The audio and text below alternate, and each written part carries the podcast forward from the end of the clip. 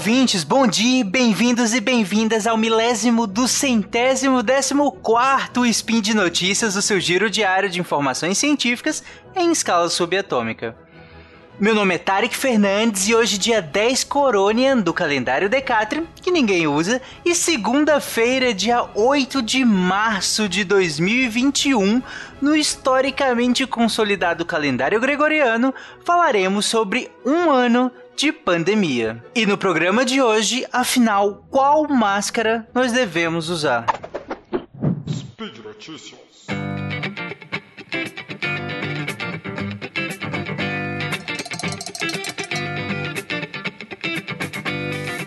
Bom, como vocês viram, esse spin ficou um pouquinho maior do que geralmente nós fazemos aqui no Spin de Notícias. E para vocês já saberem o que, que eu vou tratar nesse spin, eu vou contextualizar as mudanças em relação ao uso de máscaras e respiradores. Depois eu explico como é que funciona uma N95, dou dicas de uso, reuso e compra e por fim eu respondo a pergunta título desse episódio. Ok? Então vamos lá. Semana passada, eh, finalzinho de fevereiro né, de 2021, nós completamos um ano de pandemia no Brasil. E em abril do ano passado, de 2020, eu fiz um spin com o título Todos nós devemos usar máscaras caseiras? Inicialmente não havia recomendação nem de uso de máscara pela população geral, né, lá no início do, do ano passado, somente por profissionais da saúde é, e, e, pessoas, depois entrou a recomendação para pessoas infectadas, mas muito por conta dos riscos de desabastecimento, que inclusive chegou a acontecer em alguns lugares, né, acho que um dos mais famosos foi Nova York, que teve problemas com insumos médicos.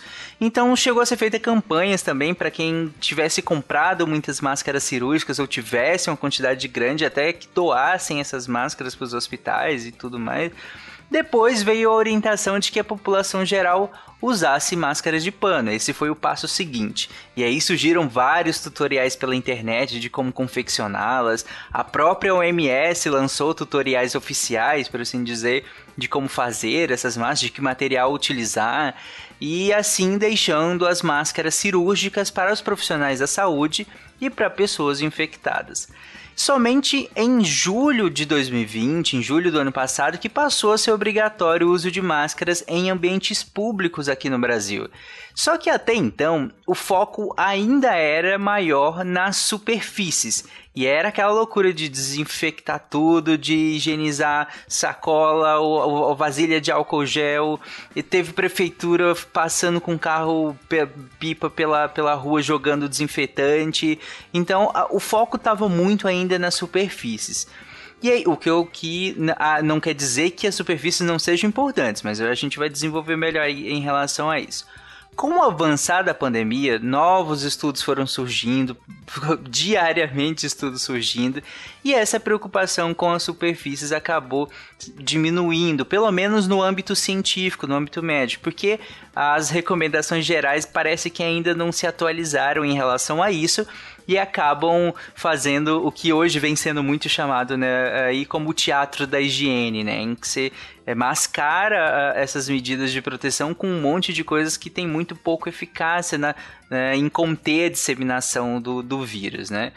É, e aí, um grande ponto de inflexão nesse momento, e ainda ano, ano passado, primeiro semestre, foi o surgimento de novas variantes potencialmente mais transmissíveis, né? Como a B117, que foi identificada na Inglaterra, a 501YV2, que foi identificada na África do Sul, a P1, identificada aqui em Manaus.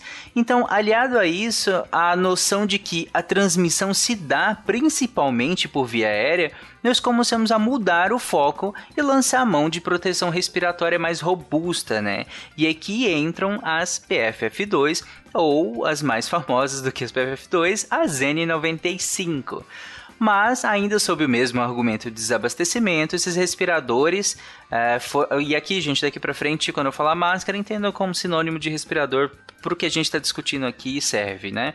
Esses respiradores acabaram sendo incorporados somente aos hospitais e aos profissionais que lidam diretamente com pacientes COVID.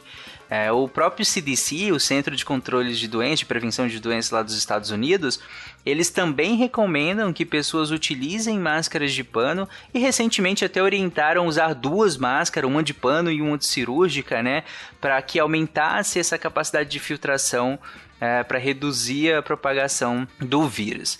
A Alemanha e a Áustria, como representantes aqui do continente europeu, eles, elas estão exigindo que se use N95 no transporte público e até em comércios, né? O governo alemão chegou a distribuir mais de 27 milhões de máscaras é, do tipo N95 para idosos e para portadores de comorbidades.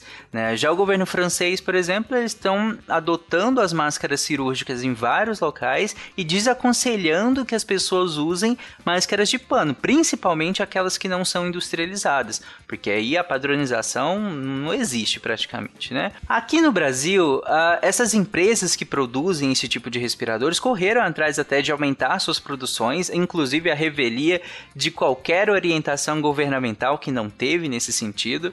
A 3M, que eu acho que é a mais famosa, né, produtora dessas máscaras, é, ela mesma relatou que está funcionando em três turnos, 24 horas por dia, 7 dias por semana e contratou inclusive mais profissionais para conseguir aumentar a produção dos seus respiradores.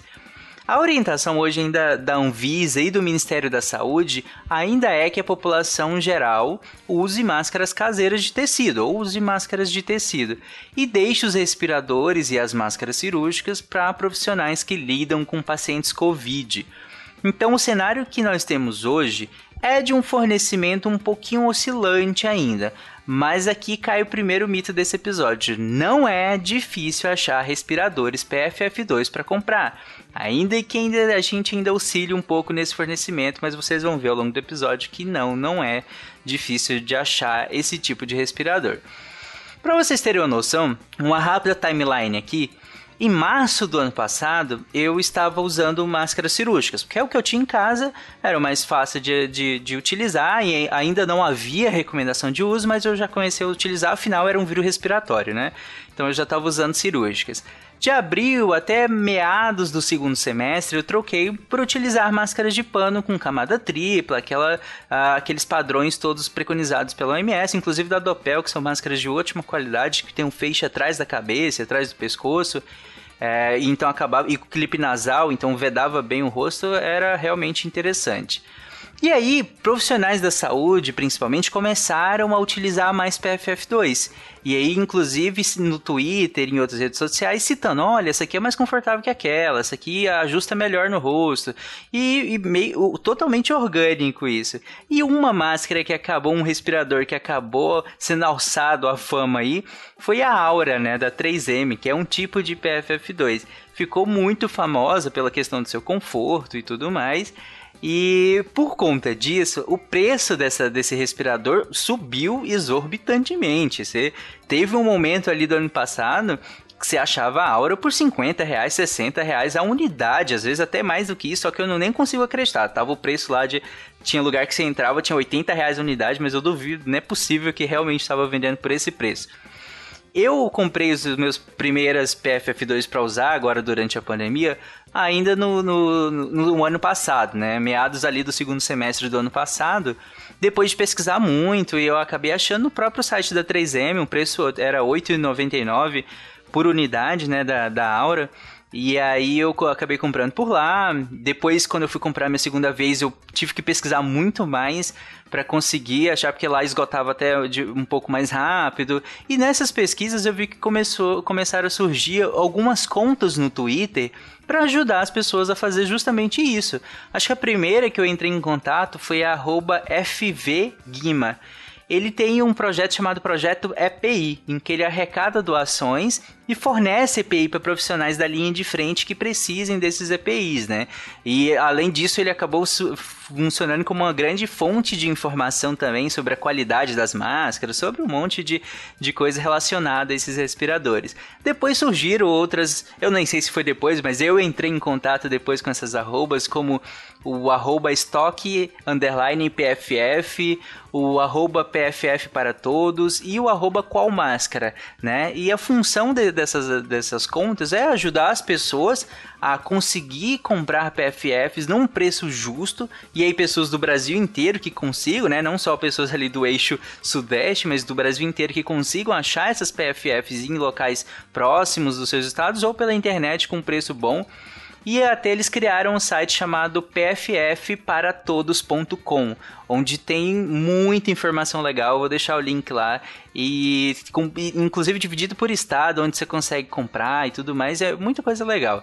E essa galera ajudou muito o pessoal a conseguir ter acesso a esse tipo de respirador, né? Que estava bem difícil de conseguir compilar essas informações na internet afora. Mas, gente, afinal, como é que funciona um respirador PFF2? Para começar, PFF significa peça facial filtrante. E aí, a primeira coisa que geralmente as pessoas perguntam quando a gente está falando de PFF2, PFF2 para cá, para lá, é, peraí, mas qual que é a diferença da PFF2 para N95, que acabou sendo mais famosa do que a PFF2, pelo menos no, no início, quando se começar, quando se começou a falar de, dessas máscaras. Os respiradores com classificação PFF2, eles seguem as normas brasileiras da ABNT e tudo mais, têm eficiência mínima de filtração de 94%. Então eles conseguem uma eficiência mínima de 94% de filtração. Eles são aprovados pelo Inmetro e vinculados ao Ministério do Trabalho e do Emprego brasileiro. Já os respiradores N95, eles seguem a norma americana, norte-americana, e apresentam eficiência mínima de filtração de 95%, por isso N95. Nos Estados Unidos, quem regula é o Instituto Nacional de Segurança e Saúde Ocupacional, né, o, o NIOSH, e ele faz parte do CDC, que é o Centro de Controle e Prevenção de Doenças americano. Na Europa a gente também tem a versão deles, que é o FFP2. Ela tem também 94% de eficiência mínima de filtração. Só que aqui no Brasil, um, um, o que você vai achar é PFF2. Você vê muito falando de N95 por questão de equivalência. Elas são completamente equivalentes, perfeitamente equivalentes. Mas aqui a gente vai comprar PFF2, que é o nosso padrão de produção desses respiradores. E uma PFF2 comprada aqui no Brasil tem que ter, por exemplo, na embalagem, o selo do Imetro ou da Anvisa e o CA, que é o certificado de aprovação. Esse certificado de aprovação, inclusive, a gente pode pesquisar ele muito facilmente. Eu vou deixar o link, inclusive, de onde pesquisar. Se vocês tiverem dúvida, pegar uma PFF2 tem dúvida, pesquisa o certificado de aprovação da, daquela marca, é, daquela máscara. E aí você lá vai ter que ter toda a descrição do respirador, como que ele é, a cor, tudo mais, e se esse certificado ele tá ativo, se não tá ativo, o nome da marca, enfim, onde produz, tem todas as informações que você precisa lá. Além disso, vai estar escrito na embalagem também qual é a classe dela. Ela é PFF1, ela é 2 ou ela é 3. E sim, existe uma PFF1 e também existe uma 3. E aí qual que é a diferença? A PFF1 ela tem a eficiência de filtração dela superior a 80%. Então eles garantem que ela vai ter eficiência de filtração superior a 80%. Já a PFF 3, que é equivalente à N99 americana, ela tem eficiência de filtração superior a 99%. Então, só recapitulando, a PFF1 teria superior a 80%, a PFF2 a 94% e a PFF3 a 99%. E a 3 equivale a N99, que é o padrão americano de produção. E aí também surge uma outra dúvida nesse momento. Uma, alguns respiradores, algumas máscaras que têm ficado muito famosas é a KN95. As KN95 elas têm algumas particularidades. E a, as PFF2 de modo geral, a, além delas terem essas particularidades de filtração, outra grande vantagem delas é a capacidade de vedação porque elas têm elásticos que prendem atrás da cabeça e no pescoço, então isso consegue aderir muito bem ao rosto, né? Um ajuste muito bom para o ar não ficar vazando pelas laterais. E as KN95, os elásticos delas prendem atrás da orelha, o que não garante esse, essa mesma vedação que as PFF conseguem. Então, daí a gente já tem um primeiro problema. E um outro problema é a questão que ela, a certificação dela é chinesa. Então, por isso que o nome dela é KN95. E aqui a gente não tem nenhum tipo de equivalência que a gente possa atestar delas em relação às nossas PFF. O problema não é ser chinesa, tá, gente? O problema é a gente não ter essa, essa questão da equivalência. E um outro grande problema, e é aqui relatado principalmente nos Estados Unidos, são as falsificações da KN95. Tem muita falsificação dela, principalmente lá nos Estados Unidos, né? Por eles usarem uma regulação um pouco diferente das PFFs, então eles acabam dando mais abertura a esse tipo de falsificação. E tem muita. Aqui também já chegou, uh, já estão chegando várias também falsificadas. Então, como não dá para garantir que é uma original e nem que a original seja extremamente equivalente à nossa PFF e, sobretudo, que elas prendem atrás da orelha, a minha dica é não compre KN95. Não utilize, utilize as nossas PFFs mesmo, que aí sim a gente tem uma garantia de proteção. Mas afinal, como é que funciona uma N95 de verdade? Bom, para começo de conversa, não pensem nessas respiradores como se fosse uma peneira, como se fosse um filtro, como se as partículas contaminadas não conseguissem passar porque são maiores do que os espaços é, entre as fibras da máscara, porque não é, é assim que funciona. E se vocês partirem desse pressuposto, vai ficar bem difícil de entender, por exemplo, por que, que eu deveria usar uma N95 e não uma máscara de pano em algumas situações. Porque você pensa, se é uma questão de filtração, pensando nela como se fosse um filtro, uma peneira, se eu pegar uma máscara de pano muito bem feita, com as camadinhas bem juntinhas uma da outra, e aí colocar mais uma por cima, é, pô, é natural que você pense que ela vai funcionar talvez até melhor do que uma N95, que é, é uma máscara que você olha lá e fala, ah, tá parecendo até fininha e tudo mais, então é melhor eu usar uma de pano grossa, né, ou duas, assim, vai acabar me protegendo mais nessa lógica de pensar a, a máscara como se fosse uma peneira um filtro. Aí até vai fazer sentido. Mas para a minha explicação, para vocês entenderem, eu queria que vocês não pensassem elas assim. Na verdade, o que vai acontecer com as partículas é que elas vão grudar nas fibras da máscara por conta de uma força intermolecular chamada de força de Van der Waals. Eu acho que talvez vocês lembrem dessa força lá do ensino médio, talvez do ensino fundamental, onde vocês aprenderam as forças intermoleculares, forças que as moléculas fazem quando estão juntas, né? Inclusive ela é responsável, vocês já viram aqueles bichinhos correndo em cima da água? E é, é, é, as forças de Van der Waals têm uma importância muito grande, porque na superfície da água, é, as moléculas que estão na, na superfície vão ter, por conta dessas forças, vão criar uma tensão superficial que vai favorecer com que esses bichinhos consigam bem rapidamente passar por cima da água sem que eles entrem, né? sem que eles afundem. Então essas forças são bem importantes.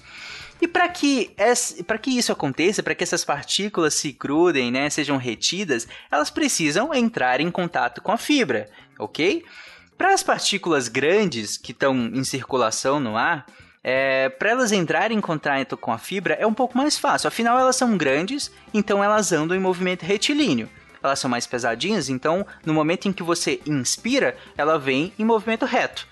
E aí, se ela vem em movimento reto, uma maneira de eu conseguir segurar elas é fazer com que elas se choquem na minha fibra. E para eu garantir que todas elas vão chocar, eu só botar uma fibra sobre a outra, uma interposição de fibra, uma sobreposição de fibras. Se eu consigo sobrepor várias fibras, eu vou ter certeza de que essa partícula que está vindo em em linha reta, em algum momento vai se chocar com uma fibra e vai ficar presa. Mas e as partículas muito pequenininhas? E aí? Bom, as partículas muito pequenas, elas são leves.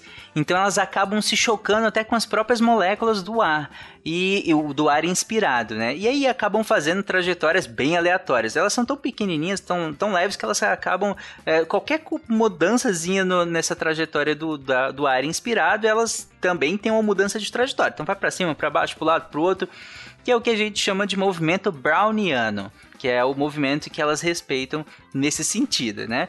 E essa trajetória meio maluca, em algum momento essas partículas vão se chocar também com a fibra. Porque pensa, elas estão no, no, Elas entram, na, digamos que na, na, máscara, e aí tem um monte de fibra e elas estão nesse movimento maluco. Em algum momento, vocês concordam comigo que elas vão se chocar com alguma fibra.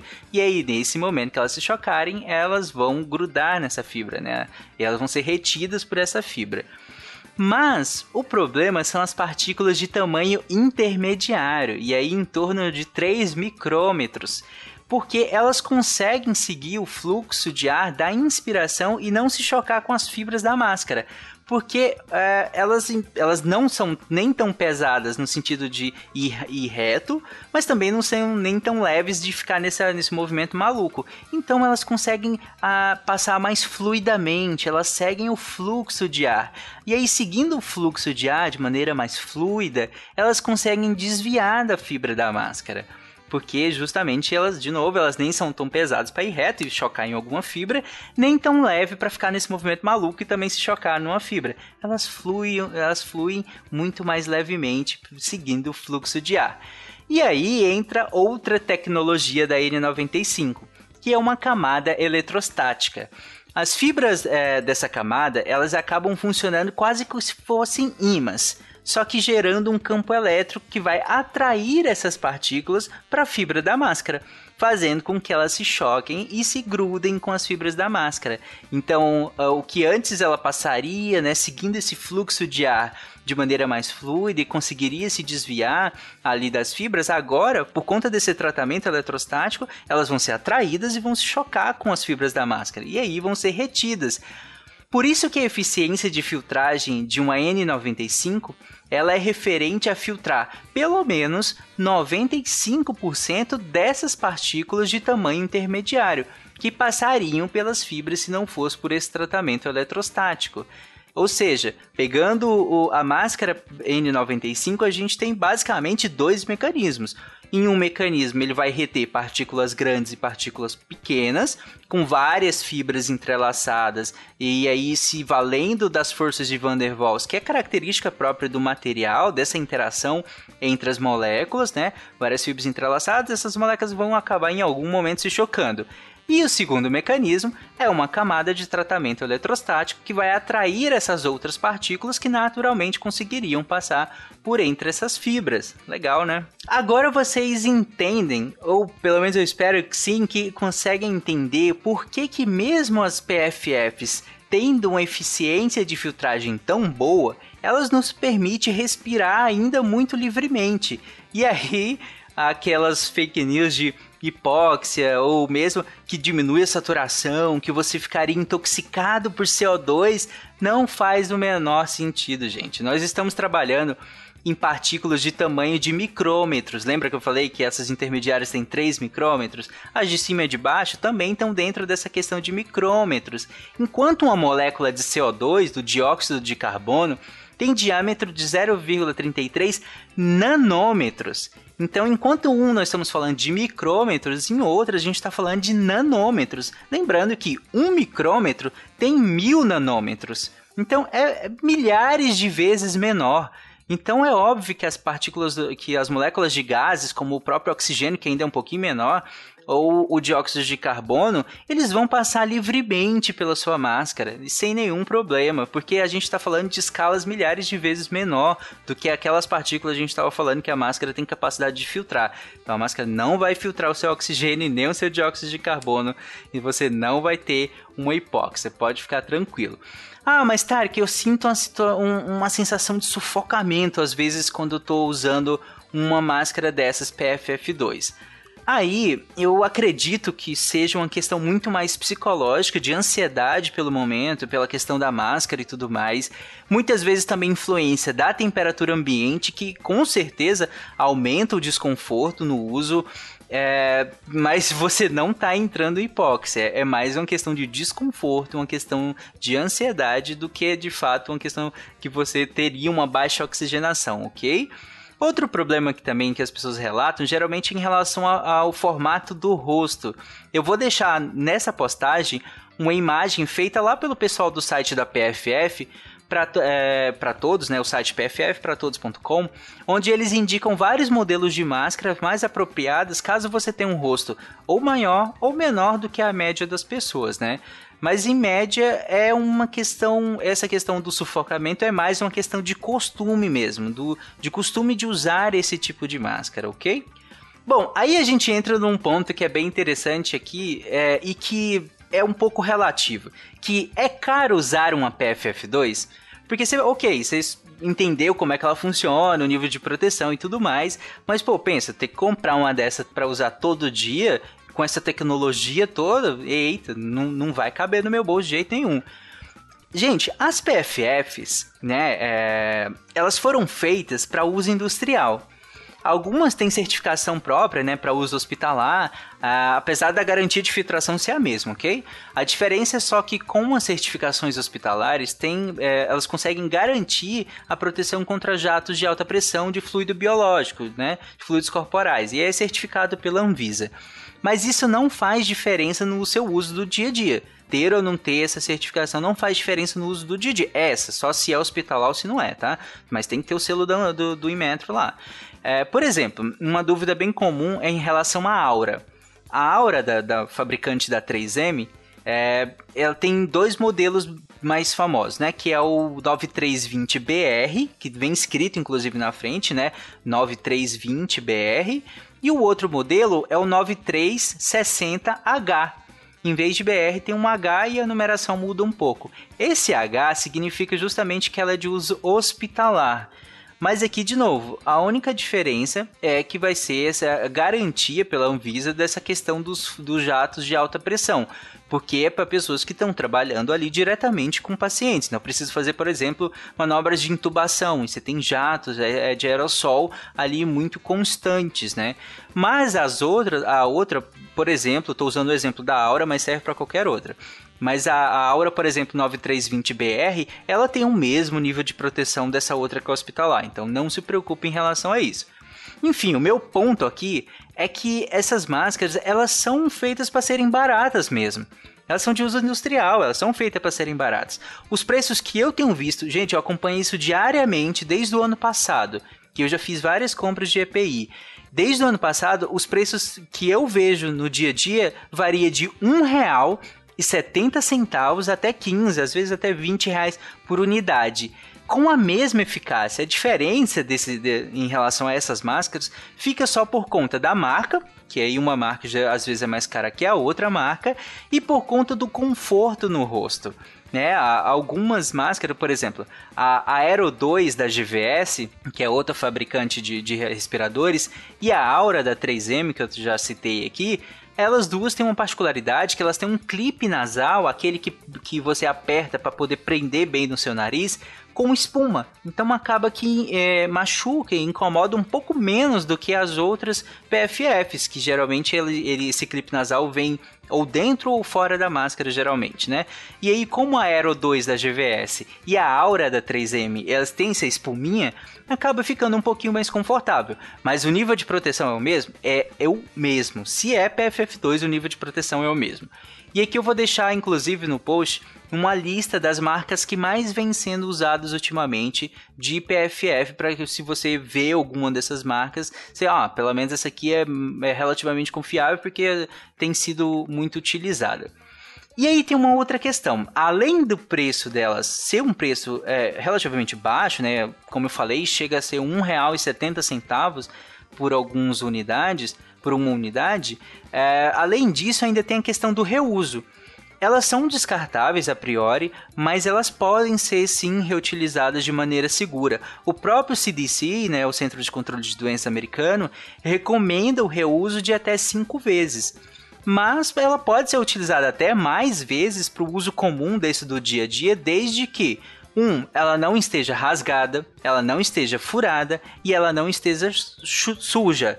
Então, se ela não está rasgada, furada ou suja, pode tranquilamente ser reutilizada. Além disso, tem que prestar atenção no elástico. Esse elástico ele precisa ainda ter tensão suficiente para garantir a total vedação. Então ele precisa realmente que com força mantenha a máscara aderida ao seu rosto para que a vedação seja completa.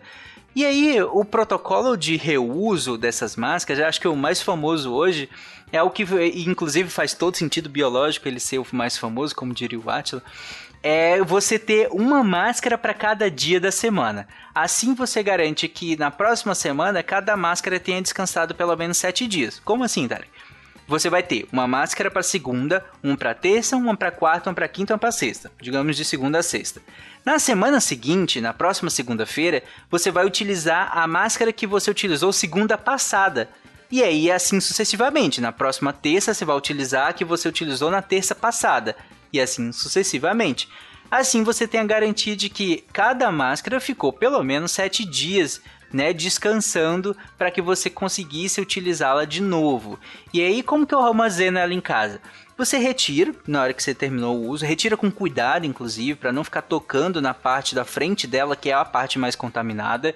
Higieniza as mãos depois que retirou, pendura ela num lugar que não seja exposto à luz direta solar e deixa quietinha, esperando até o próximo dia de uso.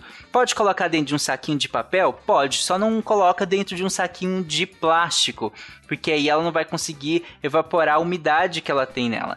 Né? Então coloca dentro de um saquinho de papel ou simplesmente pendura no lugar e deixa quietinha lá até o próximo dia de uso. O que você não deve fazer? Usar de um dia para o outro. Porque de um dia para o outro não é suficiente para caso tenha uma carga viral suficientemente infectante e para que ela tenha sido inativada pelo tempo mesmo. Então, não use de um dia para o outro, é porque aí o tempo é muito curto. No mínimo, deixe três dias. E aí, sete dias por garantia, mas no mínimo, deixe três dias. E outra coisa, gente, isso é uma coisa muito comum e é impressionante não utilize outros médicos, métodos de desinfecção ou esterilização para essas máscaras, para esses respiradores. Você não pode lavar nem com sabão, não pode passar álcool, não pode passar hipoclorito, né, água sanitária. É só deixar ela quietinha, sério, confia, é só deixar ela quietinha. Muita gente fala: "Não, mas peraí, como assim eu vou deixar parada lá? Eu tenho que matar o vírus". E aí joga álcool ou às vezes passa sabão. E o que você está fazendo quando você faz isso é prejudicando. Lembra aquela camada eletrostática que eu falei? Que ela é fundamental para conseguir reter aquelas partículas de tamanho intermediário, que sem ela essas partículas vão conseguir passar diretamente, grande parte delas. Pois é, quando você joga álcool, quando você lava com sabão, quando você bota hipoclorito, você vai prejudicar essa camada e aí você vai perder a capacidade filtrante da sua PFF. Então não faz isso. A melhor coisa que você tem para fazer é deixar quietinha pendurada até o próximo dia de uso, ok? Bom, aí para finalizar, eu entro agora na pergunta do episódio, que é: eu realmente devo usar PFF2? Bom, para começar, a máscara de pano protege, Tarek? Essa de pano comum? E aí eu vou te dizer que sim, ela tem um certo nível de proteção, sim. É óbvio que tem. Inclusive, principalmente a proteção da fonte, né? Que se você estiver exalando, né? É, se você estiver propagando vírus e tudo mais, gotículas contaminadas, ela vai sim servir com um certo nível de proteção. O problema, gente, é que não tem nenhuma padronização. Se eu te falar, essa que você tá aí em casa agora, ela te protege? Não sei. A que você tá usando agora, sei lá, em algum lugar que você tá me ouvindo, ela protege? Não faço ideia, porque de pano. Agora, se você tiver com uma PFF2, eu posso dizer que nesse momento você tá protegido? Aí sim, eu posso dizer. Mas de pano não, porque não há uma padronização. Para vocês terem um parâmetro, alguns testes mostraram uma eficácia de filtração de uma máscara de algodão de três camadas em torno de 25% de filtração. Uma PFF1, que não é nem a que eu mais indico, ela tem eficiência superior a 80% de filtração. Então, se você vai para um lugar com boa ventilação, poucas pessoas e todas elas usando máscara, tudo bem usar uma máscara de pano, desde que ela esteja bem ajustada ao seu rosto, que ela tenha clipe nasal, aquele que se aperta para grudar no seu nariz. E se você usar uma máscara cirúrgica, você, junto, né, você pode aumentar a eficiência de filtração dela. E aí alguns estudos até colocam até próximo de 70% de eficiência caso você use uma máscara cirúrgica junto. Mas lembra, ela tem que ser bem aderida ao rosto. Ela não pode deixar vazamentos, ok? E lembrando que esses números que eu tô falando de filtração, é, essa, esses eficiências e tudo mais, não é a mesma coisa que aqueles números que eu estava falando em relação a N95, que se refere àquela, ao nível de filtração daquelas partículas intermediárias, lembra? Quando eu estou falando de eficiência dessas máscaras de pano, é uma coisa mais geral, é uma filtração um pouco mais geral. Então é óbvio que quando a gente vai. Mesmo que eu pegue, digamos que você acha uma máscara de pano que tem 80% de, de, de, capacidade de filtração. E aí eu pego uma PFF1 que tem 80% de capacidade de filtração. É a mesma coisa? Não, não é a mesma coisa. Porque quando eu falo que a PFF1 ela tem acima de 80% de capacidade de filtração, eu quero dizer que ela tem a capacidade de filtrar pelo menos acima de 85% daquelas partículas de, de peso intermediário, daquelas partículas de tamanho intermediário. Agora, das outras partículas, ela chega também a próximo de 100. E assim como a, a PFF2, ela chega próximo de 100 de filtração daquelas partículas de tamanho maior e menor. O número 95, no caso da N95, e o número é, e, o, e o 94, no caso das PFF2, se referem à filtração das partículas de, de tamanho intermediário, aquelas que eu falei em torno de 3 micrômetros. Então, mesmo a pior das PFFs, por assim dizer, as menos, não é questão de pior, mas as menos eficientes das PFFs, como a PFF1, ainda assim ela vai ser melhor do que a melhor máscara de pano possível que você vai conseguir. Entendeu? Porque é, é, a questão da filtração é diferente. E outra coisa é que se você for usar as máscaras de pano nesse ambiente que eu falei, mais aberto, com menos pessoas tudo mais, lembra de trocar assim que ela ficar úmida, que é geralmente em torno de 4 horas. E essa regra não vale para as PFFs. As PFFs você não precisa trocar com essas 4 horas de uso, porque a umidade que você exala na PFF não vai prejudicar de maneira significante aquela camada eh, de com tratamento eletrostático. Enquanto aqui nas máscaras de pano, aí sim, essa umidade que você exala vai sim prejudicar a capacidade filtrante dessas máscaras de pano. Então essa regra vale mais para as máscaras de pano. Para as PFFs, tudo bem você ficar o seu turno inteiro, às vezes de trabalho, com uma única máscara e só retirar ao final do seu turno, ok? Bom, é, e aí a gente tem também uma outra questão, que são algumas máscaras que estão um pouquinho mais famosas ultimamente, que são as máscaras de tecido mais elástico. Gente, prefere, prefiram não usar esse tipo de máscara, por mais confortáveis que elas pareçam.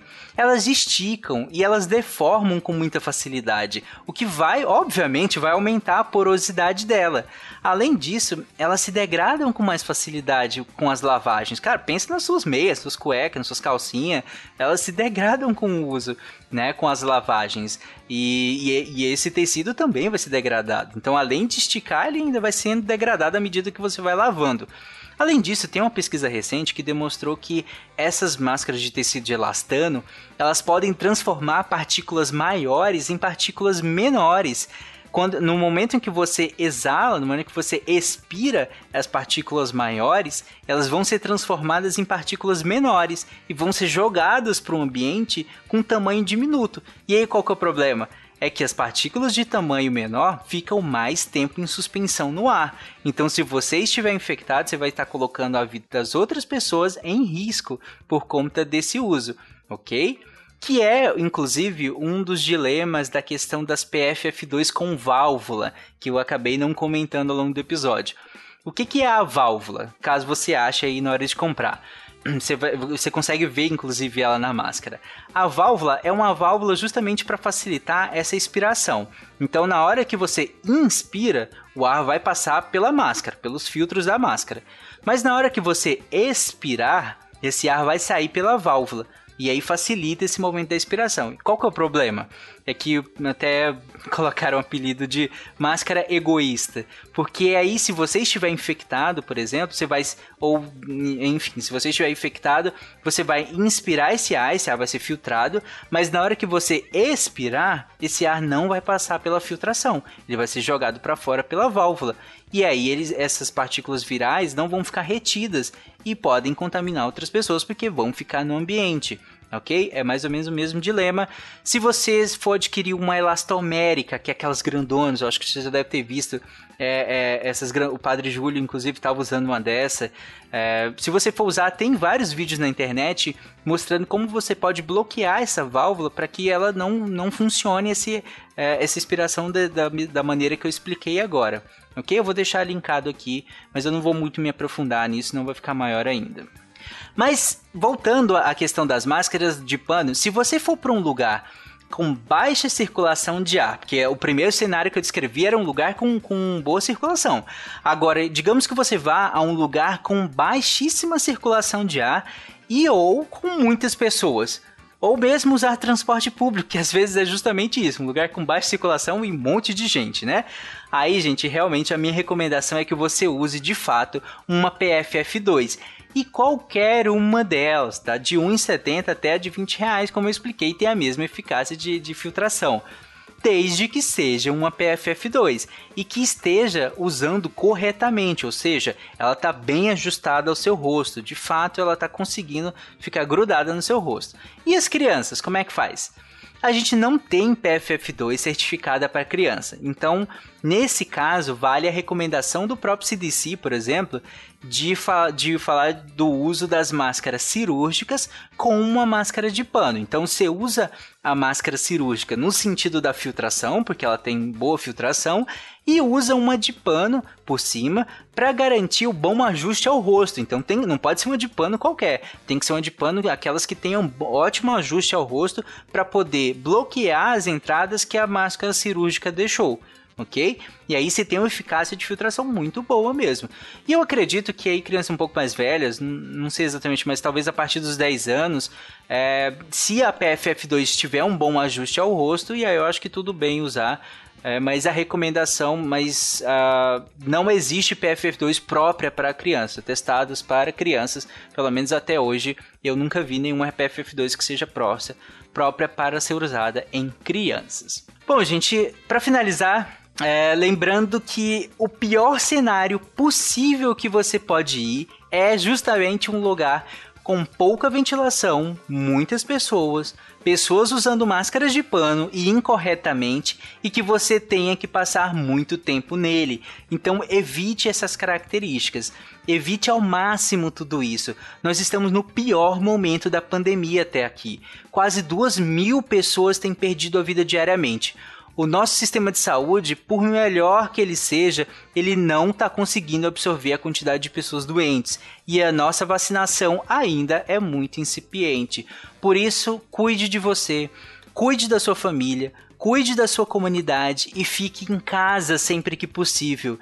E sempre que precisar sair, use máscara com responsabilidade não existe meia proteção. Ou você se protege, ou você vai colocar em risco a sua vida e a vida de quem você ama. Então, gente, se cuidem.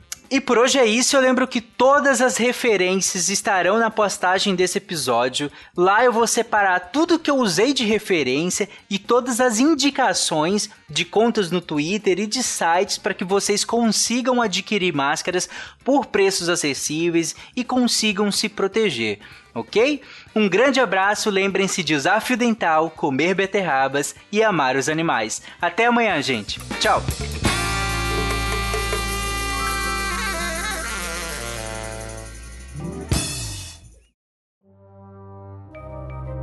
Este programa foi produzido por Mentes Deviantes. deviante.com.br